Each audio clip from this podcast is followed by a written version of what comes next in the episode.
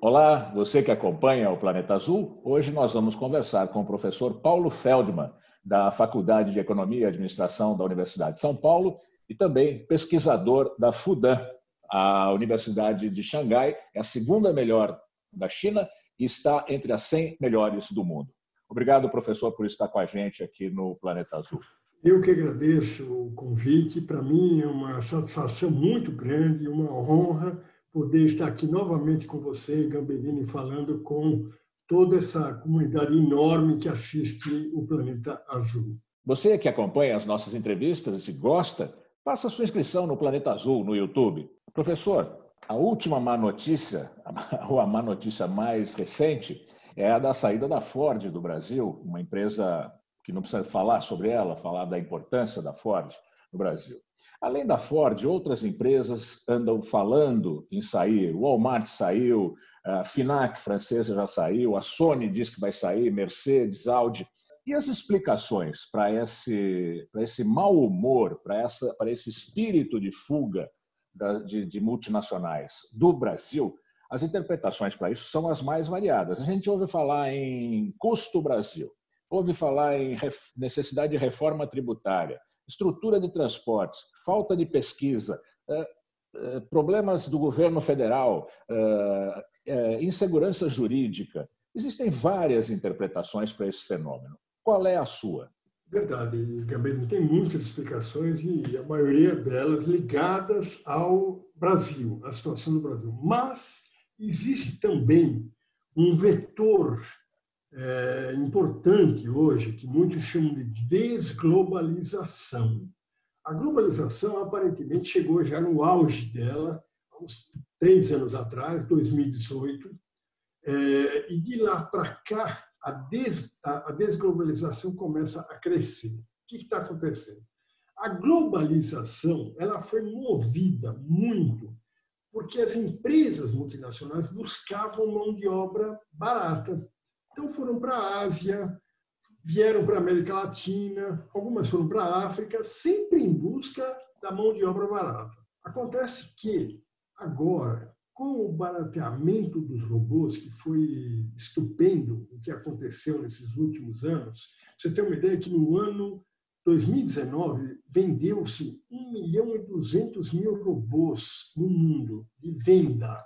Existem, no momento, quase 4 milhões de robôs em operação no mundo. Então, hoje, o robô é uma realidade barata. E o que acontece? As grandes empresas multinacionais, então, não têm mais aquele interesse na mão de obra barata. Por quê? Porque agora elas podem fabricar na própria matriz usando robôs. Então, é, esse fato, que já era algo que se achava que poderia acontecer, se fala nisso há uns dois anos, mais ou menos, agora ele virou realidade. Então, existe hoje um movimento muito grande de empresas, principalmente norte-americanas, que estão saindo de vários locais, principalmente da Ásia, onde eles mais estão sentindo, mas agora chegou ao Brasil, elas estão voltando a produzir dentro dos Estados Unidos, usando robôs. Não precisa mais da mão de obra barata. Então, esse é um movimento importantíssimo. Além disso, a tecnologia hoje, o avanço tecnológico, ele dá uma série de facilidades para as empresas que tomam essa decisão. Porque, por exemplo, para fabricar peças pequenas, a Ford ela vai precisar continuando produzindo peças pequenas, principalmente de reposição no Brasil. Mas ela vai fazer isso através de impressoras 3D. É um outro recurso novo da tecnologia pelo qual você comanda da matriz, no caso da Ford, vai comandar isso de Detroit, lá no computador dela central, e ela vai ordenar as impressoras que ela tem espalhadas aqui no Brasil que fabriquem aquelas peças. Até um pistão pode ser fabricado com uma impressora 3D é muito mais fácil. A única coisa que vai precisar é alimentar matéria-prima, colocar, no caso, aço, ferro, plástico, o que seja, mas ficou muito fácil a produção, ficou muito automatizada a produção. E agora, até a inteligência artificial, que avançou muito, é, ajuda as empresas nessa questão. Então, eu diria para você, Gabriel, que essa é a razão, digamos, o pano de fundo geral. É um movimento mundial Mas existem é... razões brasileiras também, não existem? Sim, sim. Agora vamos então falar das ah, razões tá. brasileiras. Né? O, o Brasil é, é, um país que, de uns anos para cá, deixou de ser um país interessante para uma empresa multinacional. Por quê? Por uma coisa chamada ambiente de negócios. O ambiente de negócios é o que resulta, que produz o, o custo aquele custo que a gente chama de custo Brasil. Né? O custo Brasil é fruto do ambiente de negócio brasileiro. Por exemplo, transporte. Transportar no Brasil é muito caro. Por quê? Porque o Brasil ainda usa caminhão, coisa de 100 anos atrás, que a maioria dos países ninguém transporta mais mercadoria por caminhão. O nosso vizinho, a Argentina, transporta quase tudo por trem, mas nós transportamos por caminhão. Caminhão é, é um transporte muito mais caro e com problemas. Né? Tivemos aí uma greve de caminhoneiros, por exemplo, há dois anos atrás, para o país. Mas não é só isso. No Brasil, a energia elétrica é mais cara, é uma das mais caras do mundo, a energia elétrica brasileira. E outro, o que é pior, não funciona. Né? Nós temos um nível de interrupção de energia elétrica muito Instável. alto. Instável, prejudica muito montadoras de automóveis. Carga tributária carga tributária brasileira, que é da ordem de 32% do PIB, é uma das é a mais alta da América Latina. Para você ter uma ideia, a carga tributária média da América Latina é de 19%. A do Brasil é 32%. Então, uma empresa como a Ford, que está lá nos Estados Unidos avaliando todos os países do mundo, ela começa a repensar: poxa, mas por que eu estou no Brasil? transporte é ruim, energia elétrica é cara, o, a carga tributária é altíssima. Poxa, não é pelos nossos lindos olhos, né, professor? É, claro. Aí que tá. E, não, e, e agora tem um agravante, porque quando a Ford veio para cá, ela tem 100 anos aqui. Né? E na época do Juscelino, quando o Juscelino ativou a indústria automobilística para valer, o que aconteceu? A Ford era uma das três ou quatro que estavam aqui. Então, naquela época, a competição era fácil, era pequena. Hoje estão no Brasil quase todas as montadoras importantes do mundo. Você tem, as japonesas estão todas aqui, as coreanas estão todas aqui, as francesas estão aqui, as alemãs estão todas aqui, as americanas outras também. Então, você tem hoje no Brasil mais ou menos 14 montadoras de automóveis importantes. Fica difícil a competição para uma empresa como a Ford. Tem que brigar né, com as outras 13. Bom, esse é o problema. Isso não era tão complicado até uns 5, 6 anos atrás, quando o mercado brasileiro estava muito bem, crescendo, havia renda, as pessoas estavam consumindo.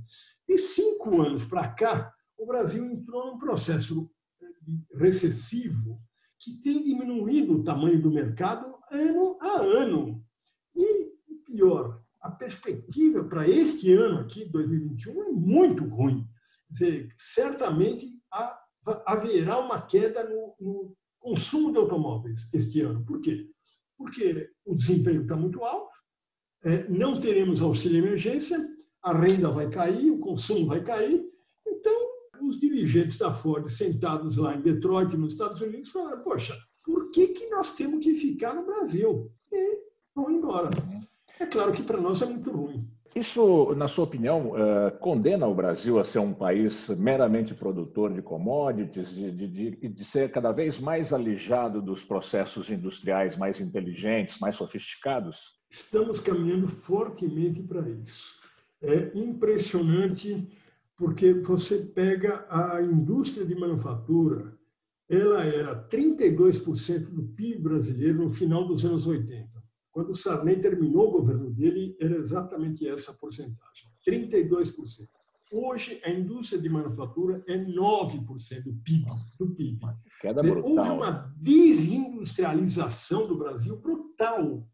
Estamos virando um país agrícola. Temos uma área de serviços grande também, mas o que gera desenvolvimento hoje é indústria de manufatura. Você pega a China, por exemplo.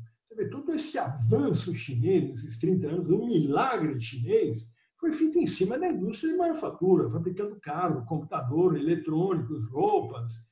É isso que torna um país efetivamente desenvolvido. É o caso do Japão, é o caso da Coreia, é o caso da Alemanha, é o caso da França, dos Estados Unidos. A indústria de manufatura é que define o desenvolvimento.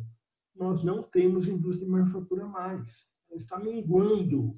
Isso, então, você colocou uma questão muito preocupante. Nós estamos voltando a ser um país agrícola e isso preocupa demais. O senhor nota no Brasil, é, nas elites brasileiras, essa disposição é, de voltar a investir na indústria, ou a, ou a elite brasileira já se convenceu, já se conformou com essa posição de subalterna no, no, no planeta? Olha, infelizmente, é, a elite brasileira é, não está refletindo sobre isso. Esse eu acho que é um dos grandes problemas do Brasil. O alcance da elite brasileira não chega a tanto de refletir sobre o Brasil. Veja que nós não temos um plano para o Brasil. É um absurdo, um país do tamanho do nosso que não tem um plano. Né? Qual é o plano do Brasil, o plano estratégico do Brasil? Não temos. Isso por quê? Porque a elite nunca exigiu que houvesse esse plano e nunca deu valor para isso. A elite ela tem um poder muito grande no nosso país, ela, ela elege os nossos governantes, ela substitui, quando ela não está satisfeita, ela tira os governantes, troca, golpe, etc. Mas ela não, nunca se preocupou com um plano. Todas as pessoas que foram colocadas no poder nesses últimos anos não tinham um plano para o Brasil. E, e, então, é, é, um problema sério. O, a falta de, de preocupação com um plano é uma coisa muito séria no Brasil, que, claro, não posso colocar a culpa só na elite, mas a elite, justamente por ser a elite, por ser então a elite, deveria ser a camada melhor preparada, a camada que mais estudou, deveria saber a importância do plano. E quando você vê as entidades de classe que são é, conduzidas pela elite, as entidades ligadas a bancos, a indústrias, essas entidades nunca tiveram uma preocupação com o plano de longo prazo. Então, o Brasil não tem plano de longo prazo. Então, realmente, um país que não tem plano para o futuro, fica difícil se desenvolver. Porque, por exemplo, se nós tivéssemos um plano, nós teríamos identificado esse risco isso que aconteceu com a Ford agora. Porque, justamente, um plano ia perceber que está havendo um movimento mundial de desglobalização, que uma hora ia chegar ao Brasil. Então, nós teríamos que tomar, temos que tomar alguma medida, mas não estamos tomando. Vou te dar um outro exemplo, Gamberini, que me angustia muito. O mundo inteiro hoje discute a questão do desemprego tecnológico.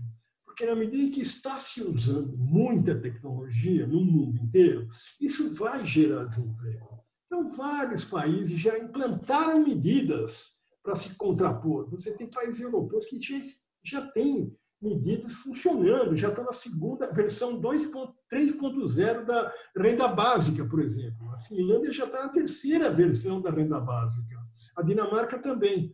Nós ainda nem começamos a discutir essas questões do desemprego tecnológico.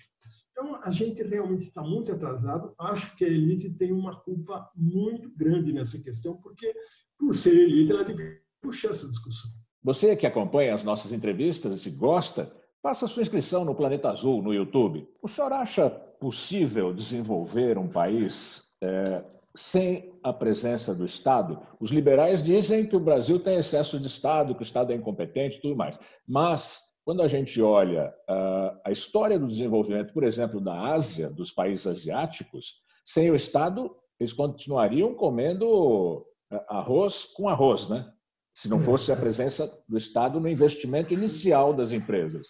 Uh, por que no Brasil existe essa resistência tão grande? É, o Brasil tem uma digamos, uma má vontade do país em relação às empresas estatais, muito grandes. As estatais têm uma imagem muito ruim no Brasil, por conta de corrupção, por conta de cabide de emprego. E isso levou a que se fizesse uma confusão muito grande no país, achando-se que Estado é isso. As pessoas acham que Estado é essa profusão de empresas estatais e essa, esses cabides de emprego que todo mundo vê é, cada vez mais intensos. Né? Estado não é isso. A Coreia é um país que tem um Estado fortíssimo e tudo é direcionado pelo Estado. O desenvolvimento da Coreia se deve totalmente ao Estado. A Coreia não tem empresas estatais, mas ela tem um núcleo pensante no interior do governo dela que faz o planejamento de todos os setores da economia coreana e acompanha o que acontece com cada um. A mesma coisa, a China não é bem assim, porque a China tem as suas empresas estatais. Mas eu gosto de dar o exemplo da Coreia, porque a Coreia, realmente, o Estado é só isso lá. No entanto, é um Estado fortíssimo. Então, você, é, nós no Brasil, lamentavelmente, isso começou muito com o ministro Pedro Malan, e ele gostava muito de falar a seguinte frase: Deixa que o mercado resolve. Isso é século XVIII. É, mas o mercado resolve, exatamente, o mercado resolve a favor das grandes empresas, da, de fora. Né?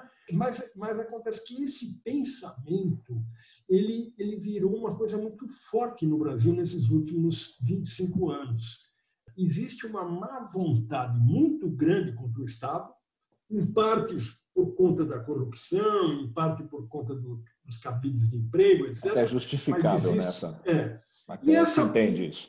E talvez por conta dessa má vontade contra o Estado, a ideologia do deixa que o mercado resolve, deixa o empreendedor resolver. Todo dia você encontra um empresário dando uma entrevista, a empresa fala, não, deixa para os empresários que a gente vai resolver o problema do Brasil. Não é assim. É claro que não é assim. Nenhum país envolvido se desenvolveu dessa forma. O senhor acha que o Brasil tem é, possibilidade de recuperar esse tempo perdido, de voltar a ser um, um, eu não gosto do termo, de um player, de ser um país importante na cadeia global de produção? É, o que é preciso para ele voltar a. Era a sexta, a sexta, economia do mundo, já foi a sexta economia do mundo, hoje está em 12 lugar, né? É uma queda é. vertiginosa. Como estancar essa queda? Como tentar fazer o Brasil crescer novamente? Olha, é, não, não, isso não é misterioso, não, Gabriel. É só a gente imitar o que outros países fizeram, e principalmente os países que deram a volta por cima. Que, que, né? Você pega há 40 anos atrás, a China tinha uma renda per capita muito mais baixa que o Brasil. A Coreia também. Qual é o segredo? O segredo é, primeiro, tem que ter plano, tem que ter plano de longo prazo. E o plano tem que definir o que, que vai ser prioritário. Vai ser prioritário fabricar é, roupa e não, não queremos mais fabricar computador. Isso tem que ser feito. Definir as prioridades. Aí, definidas as prioridades, o governo tem que ter um plano para ajudar aquele setor que vai ser privilegiado. Então, tem que ter incentivos fiscais, tem que ter formação de recursos humanos, é, isso era feito, eu não gosto de, de, longe de me defender os militares, mas eles fizeram isso. O Brasil, graças a, a, ao planejamento, criou a Embraer. O que foi a Embraer? Foi uma opção que os militares fizeram, que o Brasil devia ter uma empresa de fabricação de aviões, e, e não só deram incentivos, que na época foram muito importantes, mas também formaram recursos humanos para aquela atividade. Então, o que precisa, Gamberini, é, primeiro, ter um plano definindo exatamente o que vai ser e o que não vai ser importante. A isso se chama política industrial. Segunda coisa importante, temos que ter recursos humanos qualificados. Porque foi o que a China fez. A China, naquela época, os estudantes chineses eram horrivelmente é, classificados quando faziam os exames, aqueles exames de avaliação. Mal preparados. Hoje, mal preparados. Hoje a China tira o primeiro lugar. Então, em 40 anos, eles modificaram completamente o sistema educacional.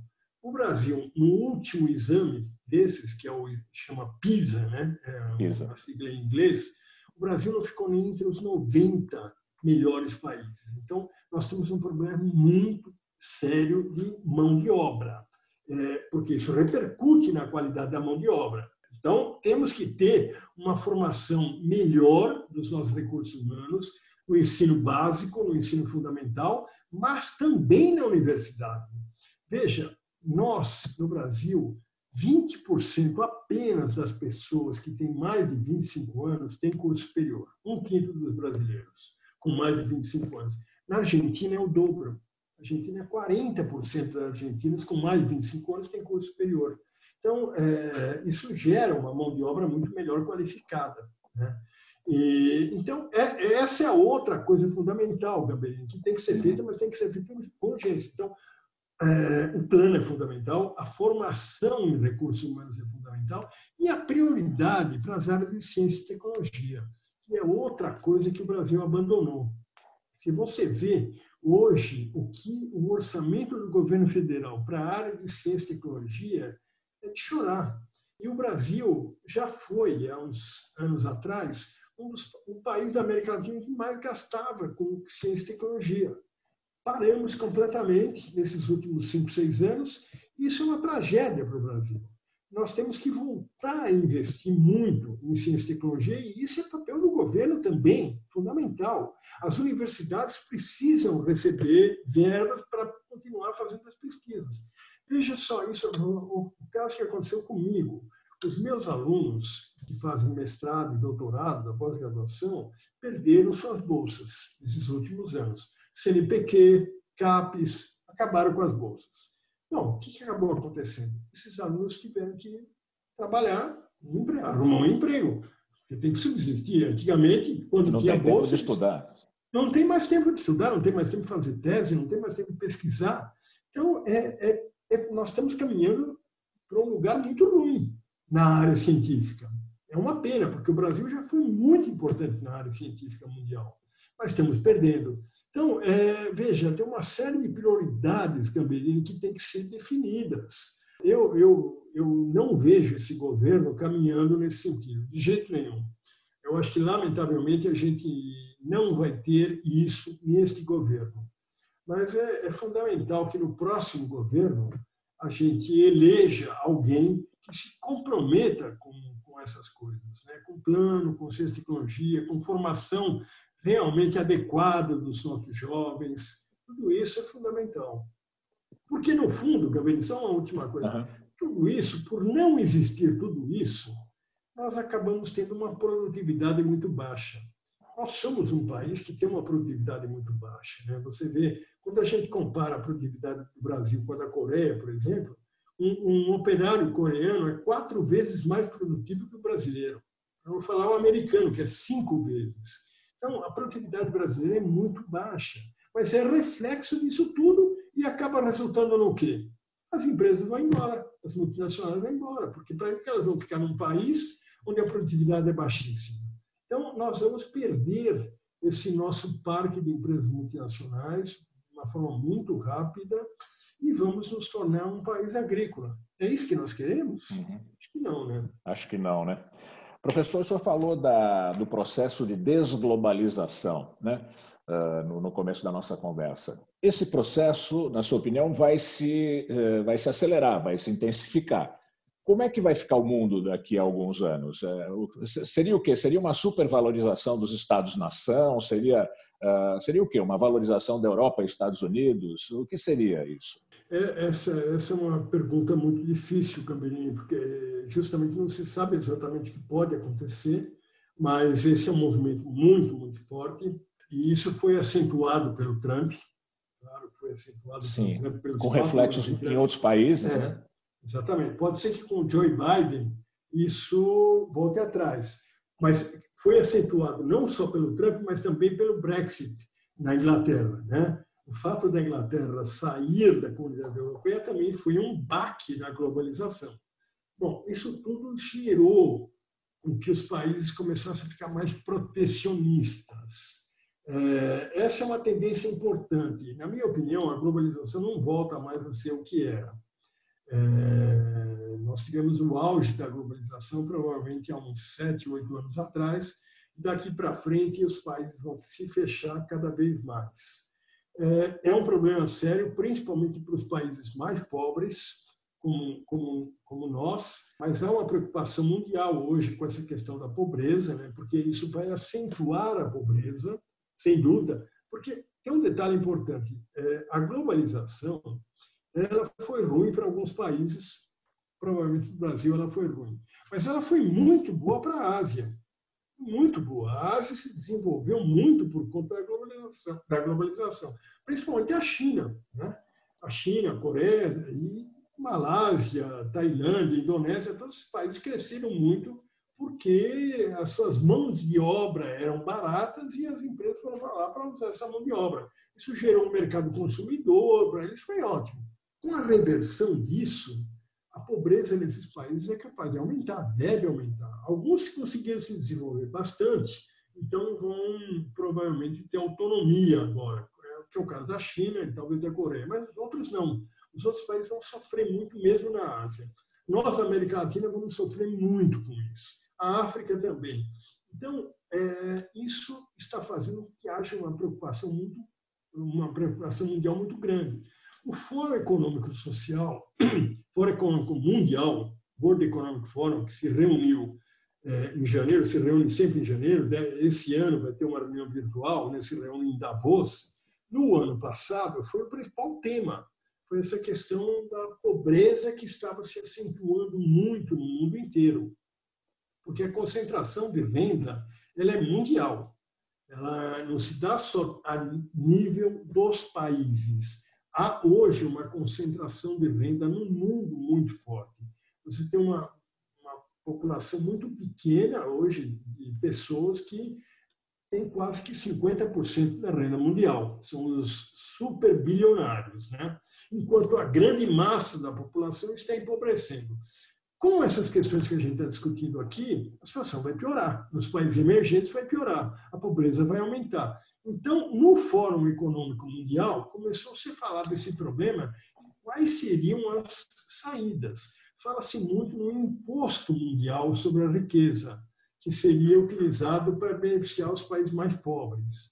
Isso já foi discutido há uns 15, 20 anos atrás. Tinha um economista francês, o Tobin, que lançou essa ideia, não deu certo, porque na época o problema não era tão grave. Mas eu acho que agora, neste momento, alguma coisa nesse sentido vai ter que ser feita, ou seja, criar-se um imposto sobre as grandes fortunas mundiais e esse recurso ser usado para ajudar as populações dos países mais pobres. Né?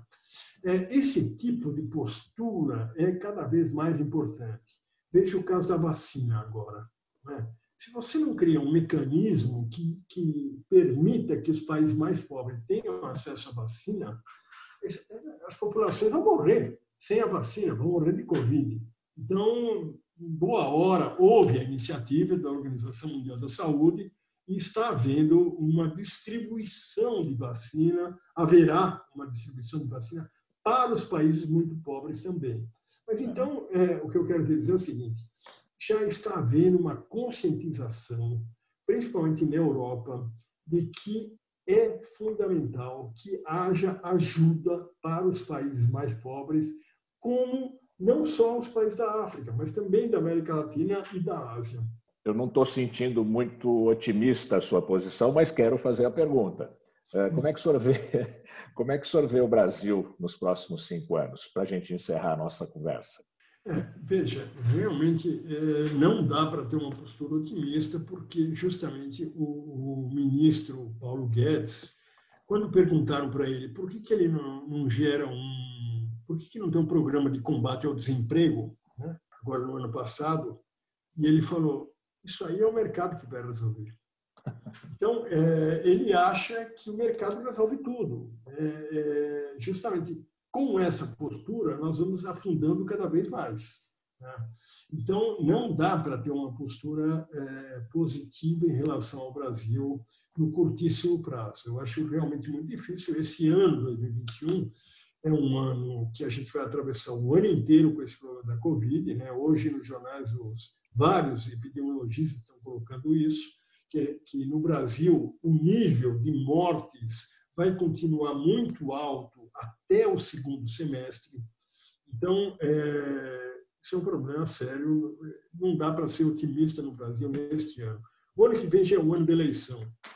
Então, eu acho que a, a, realmente só depois de eleito um novo presidente é que nós podemos pensar de uma forma um pouco mais otimista. Mas o Brasil, claro que o Brasil é um país onde, quando a gente olha os recursos naturais do Brasil, a gente vê que é, é incrível que um país como esse não seja um país avançado. Né? Com esse território, riquezas, essa população, esse, as riquezas. O mercado, porque essa população podia ser um mercado fabuloso. Né? 210 milhões de pessoas Se elas tivessem um mínimo de poder de consumo, todas elas, nós íamos ser um dos maiores mercados consumidores do mundo. Então, esse é um dos desafios. Transformar o brasileiro efetivamente num consumidor. Né?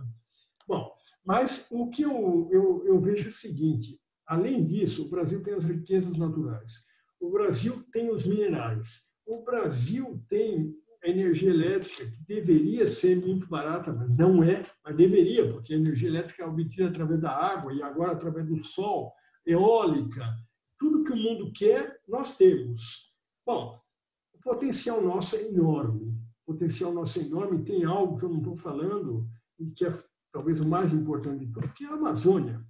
É, é a, a, riqueza da biodiversidade. Nós temos a biodiversidade, a quarta parte da biodiversidade mundial está aqui, na Amazônia. Então, é, essa biodiversidade ela vai ser cada vez mais importante para o mundo, porque ela é a matéria-prima daquela que será a ciência principal do século XXI, que é a biotecnologia. A biotecnologia, a produção de remédios, defensivos agrícolas, cosméticos, para aumentar a longevidade da, da vida das pessoas, a biotecnologia é fundamental. Mas a biotecnologia precisa da biodiversidade, porque o conhecimento está na biodiversidade, nas plantas, nos animais da Amazônia. Um exemplo, as pessoas às vezes não entendem, tem um exemplo que eu gosto muito de dar. Todo mundo sabe que o melhor remédio para pressão alta é o captopril. Né? Quem tem pressão alta toma o captopril. O que as pessoas não sabem é que o princípio ativo desse veneno foi descoberto, desse, desse remédio, o captopril, foi descoberto através do veneno da cobra jararaca na Amazônia porque os pesquisadores descobriram que o veneno da jararaca, quando a jararaca mordia alguém, a pressão, a pressão. caía. Então descobriram, puxa, tem algum efeito. E foi assim que produziram o captopril. Uma série de remédios, hoje muito importantes, que a gente paga muito caro por eles, foram descobertos dentro da nossa fauna e flora amazônica, com os princípios ativos nas plantas e nos animais. E aí fabricaram os remédios na Europa, nos Estados Unidos e venderam para nós nós temos que tomar é, alguma providência urgente para proteger a Amazônia, para que ela seja usada pelos brasileiros.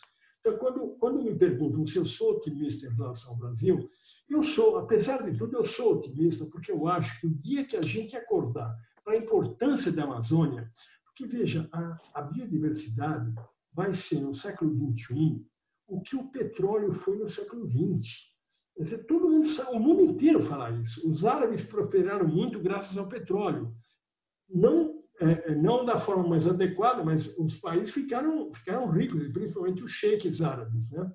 É, é, o Brasil deveria aproveitar melhor essa riqueza, que é a riqueza da biodiversidade. Mas nós não temos.